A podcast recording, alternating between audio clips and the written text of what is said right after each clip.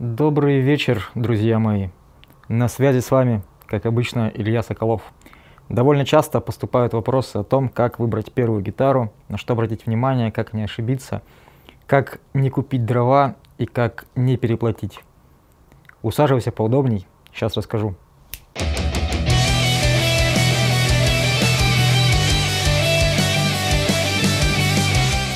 Что ж, для начала нужно определиться и понять, какая гитара тебе нужна. Бывают, помимо бас-гитар, три основных вида гитар. Классическая гитара, так называемая испанская, акустическая гитара, староверы еще называют ее эстрадной, и электрогитара. Давайте начнем по порядку. Что такое классическая испанская гитара? У меня ее нет, поэтому сейчас на экране вы увидите картиночку. Это широкий гриф, 19-20 ладов в основном, бывает и меньше. Широкий корпус, дека, так называемая, классической формы, бывает с КТВ и без КТВ. КТВ это такой вырез под руку в области последних ладов. Также у классической гитары нет анкерного стержня внутри грифа. В связи с этим металлические струны на нее не ставят, только нейлоновые. Что такое анкерный стержень? Это такая металлическая палка или пластинка, а, которая вставляется внутрь грифа на всю его длину. И нужна она для того, чтобы можно было регулировать прогиб грифа, делать гриф не прямым, а либо так, либо так. В зависимости от погоды, от вашего стиля игры, от влажности, от каких-то еще других климатических штук – при помощи анкерного стержня можно регулировать этот самый прогиб грифа. Также, если гриф э, прогнулся в какую-то сторону, в которой вам играть некомфортно, при помощи анкера также можно это поправить, как-то поменять. Так как все мы живем с вами в основном в России и в смежных государствах, наверное, у нас существуют климатические изменения сезонные. И анкерный стержень в гитарах э, для русских широт, когда у нас зимой минус 35, а летом плюс 35 иногда, э, очень помогает для того, чтобы править гриф в зависимости от сезона, влажности и всяких других штук. В классических гитарах анкерного стержня в основном нет. Я встречал пару раз э, классические гитары с анкерным стержнем, но это довольно редкая штука, это очень супер кастом. Такого в магазине не купить.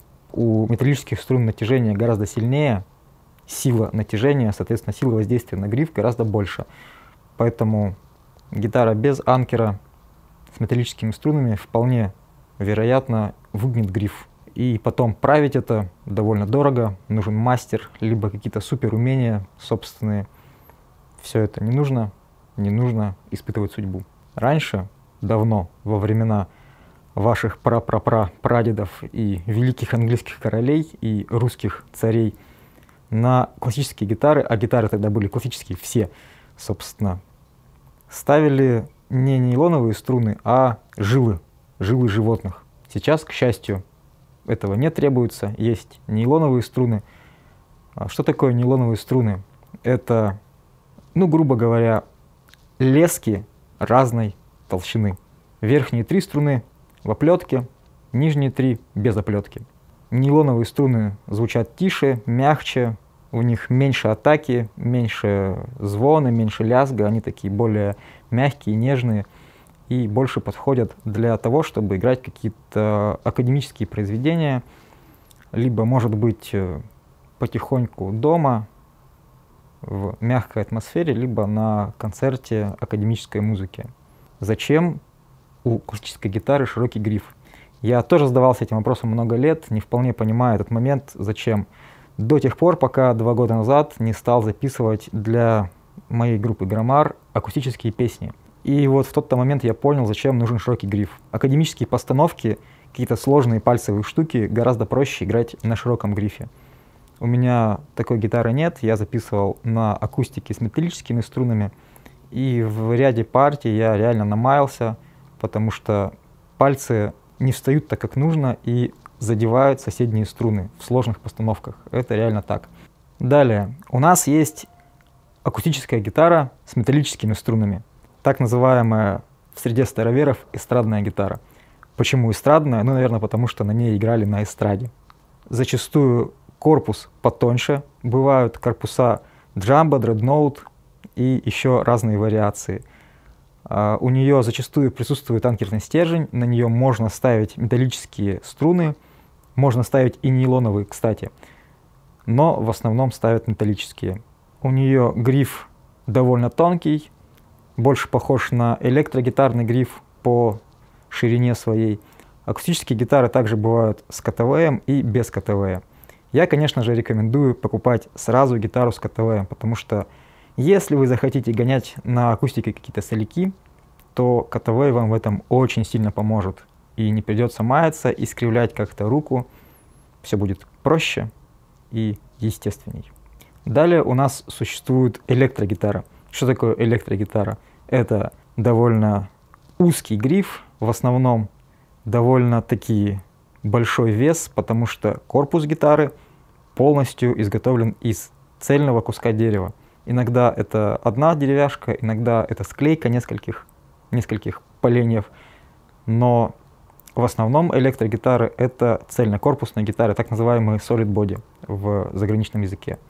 Существуют разновидности еще hollow body, это полая электрогитара или банка, так ее еще называют. Их часто используют в джазовой музыке. Бывают semi-hollow body, то есть наполовину пустые, наполовину полные. Бывают выдолбленные корпуса, бывают клееные с полостями. Это все такие тонкости, о которых я расскажу как-нибудь в следующих выпусках, когда буду касаться этого подробней. У электрогитары существуют звукосниматели магнитные. Что такое магнитный звукосниматель? Это, по сути, катушка индуктивности. Внутри магнит и намотана тонкая-тонкая проволока. Все это подведено к темброблоку и дальше к выходу. Темброблок нужен для того, чтобы регулировать громкость, а, срезать вверх кнопкой, ручкой тон, вернее. Также бывают активные и пассивные темброблоки. Активный несколько усиливает сигнал и может обрабатывать его в более широких диапазонах. Пассивный обрабатывает сигнал в более узких диапазонах и не требует питания. В пассивном темброблоке нет батарейки, в активном она есть. Также звукосниматели бывают активные и пассивные. То же самое, активные требуют батарейки, пассивные батарейки не требуют.